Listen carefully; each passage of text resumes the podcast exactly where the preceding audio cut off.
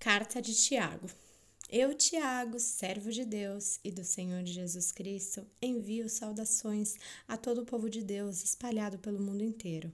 Meus irmãos, sintam-se felizes quando passarem por todo tipo de aflição, pois vocês sabem que quando a sua fé vence essas provações, ela produz perseverança.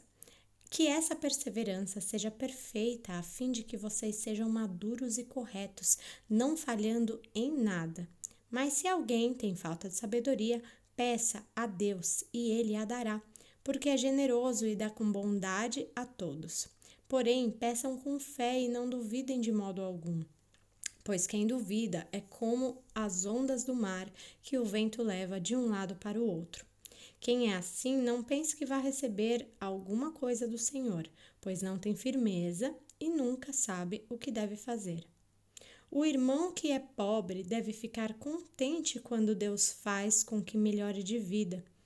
E quem é rico deve sentir o mesmo quando Deus faz com que piore de vida, pois quem é rico desaparecerá como a flor da erva do, da erva do campo. Quando o sol brilha forte e o seu calor queima a planta, aí a flor cai e a sua beleza é destruída. Do mesmo modo, quem é rico será destruído no meio dos seus negócios. Feliz é aquele que nas aflições continua fiel, porque depois de sair aprovado dessas aflições, receberá como prêmio a vida que Deus promete aos que o amam. Quando alguém for tentado, não diga essa tentação vem de Deus, pois Deus não pode ser tentado pelo mal e ele não tenta ninguém. Mas as pessoas são tentadas quando são atraídas e enganadas pelos seus próprios maus desejos. Então, esses desejos fazem com que o pecado nasça, e o pecado, quando já maduro, produz a morte. Não se enganem, meus queridos irmãos, tudo de bom que recebemos e tudo o que é perfeito vem dos céus, vem de Deus, o Criador das luzes do céu. Ele não muda nem varia de posição, o que causaria a escuridão. Pela própria vontade, ele fez com que nós nascêssemos por meio da palavra da verdade e a fim de ocuparmos o primeiro lugar entre todas as criaturas.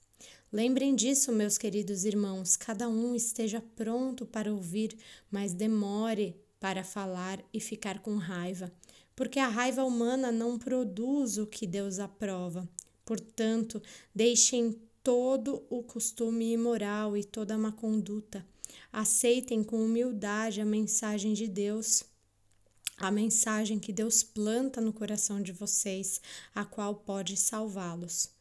Não se enganem, não sejam apenas ouvintes da mensagem, mas ponham em prática, porque aquele que ouve a mensagem e não põe em prática é como uma pessoa que olha no espelho e vê como é, dá uma boa olhada, depois vai embora e logo esquece da sua aparência. O Evangelho é a lei perfeita que dá liberdade às pessoas. Se alguém examina bem essa lei e não esquece, mas põe em prática, Deus vai abençoar tudo que essa pessoa fizer. Alguém está pensando que é religioso? Se não souber controlar a sua língua, a sua religião não vale de nada. E ele está enganando a si mesmo.